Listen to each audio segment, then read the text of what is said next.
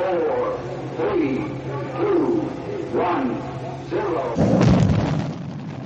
Disfruta con Víctor Alvarado y su equipo de lo mejor del cine. Directo a las estrellas.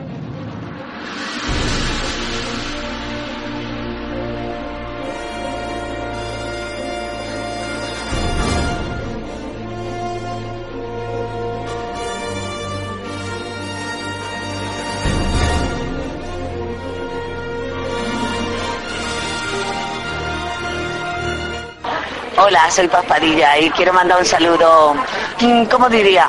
Como un email, directo a las estrellas. Un beso muy fuerte.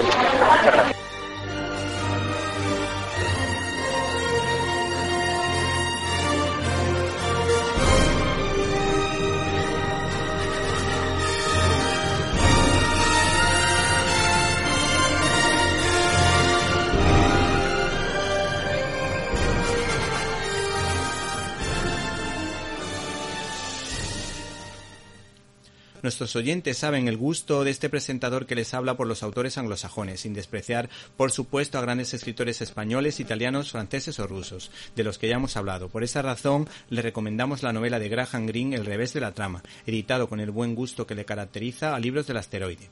El mencionado escritor generalmente fue el encargado de adaptar sus propias novelas al cine.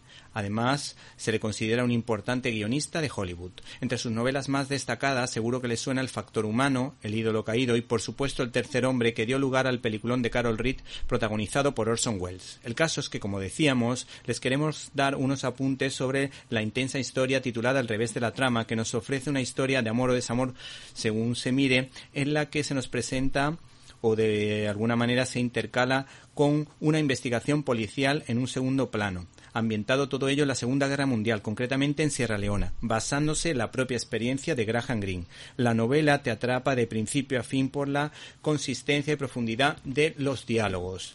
Cuenta la historia de un matrimonio católico practicante que sufre una crisis el comandante de policía Henry Scooby y su mujer Louise que están agobiados por un lugar en el que no se sienten cómodos. Graham Greene es uno de los grandes exponentes de la literatura católica americana, ya que en sus escritos se tratan temas y valores que tienen mucho que ver con ese planteamiento religioso. Así que en esta historia, de alguna manera, también se reflexiona sobre el perdón, sobre el vínculo matrimonial, la fuerza de la oración, la buena labor de algunos misioneros y sacerdotes, o las dificultades que tuvo el autor situado en un punto intermedio entre la Iglesia católica y la evangélica.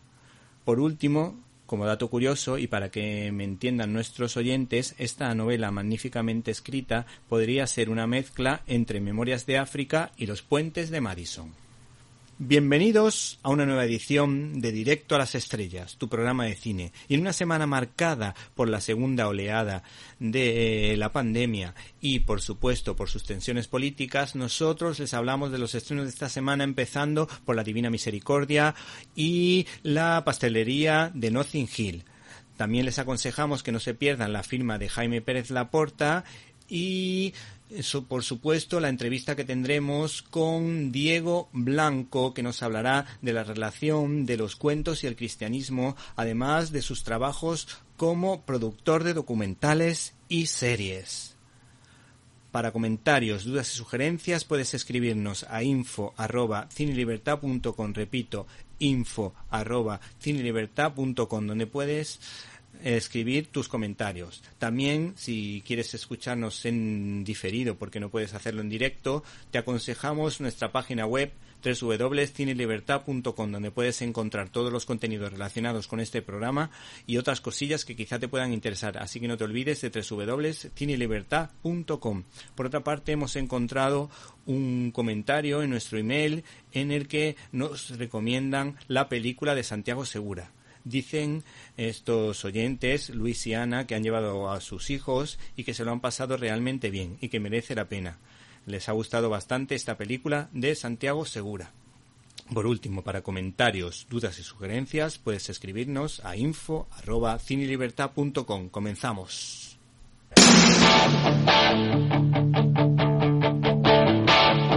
La cartelera. Was the summer of 69 Me and some guys from school Had a band and we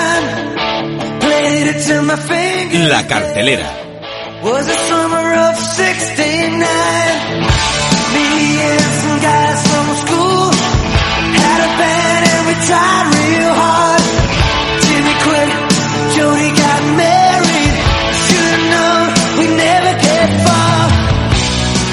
Oh, when I look back now El interés por el cine religioso en España ha crecido mucho en los últimos años, siendo uno de los más rentables por número de copias en el mercado español. Un cine que con pocos medios logra alentar el corazón de las personas, sobre todo en esos momentos de dificultad por los que pasan, por ejemplo, los enfermos y sus familias, o personas que en este caso han perdido el trabajo como consecuencia de la mala gestión de la pandemia. El caso es que se estrena el docudrama dirigido y escrito por Michal Kondrat, que cuenta la vida de una joven polaca que fue elegida por Dios para la crucial misión de llevar al mundo el mensaje de la divina misericordia. Para elaborar el guion, este cineasta ha podido contar con cartas y documentos recientemente descubiertos, de modo que la película arroja una nueva luz sobre la realidad de la divina misericordia y se enfatiza la veracidad de las apariciones de Jesús a Santa Faustina. La Divina Misericordia muestra cómo nació y se difundió el movimiento de la Divina Misericordia y revela los detalles del proceso de elaboración del famoso cuadro tal como Jesús indicó a la santa. Además, aporta datos científicos que confirman la similitud entre los rasgos faciales de Cristo en la imagen y los que aparecen en la sábana. ¿Te está gustando este episodio? Hazte fan desde el botón Apoyar del podcast de Nivos. Elige tu aportación y podrás escuchar este y el resto de sus episodios extra. Además, ayudarás a su productor a seguir creando contenido con la misma pasión y dedicación.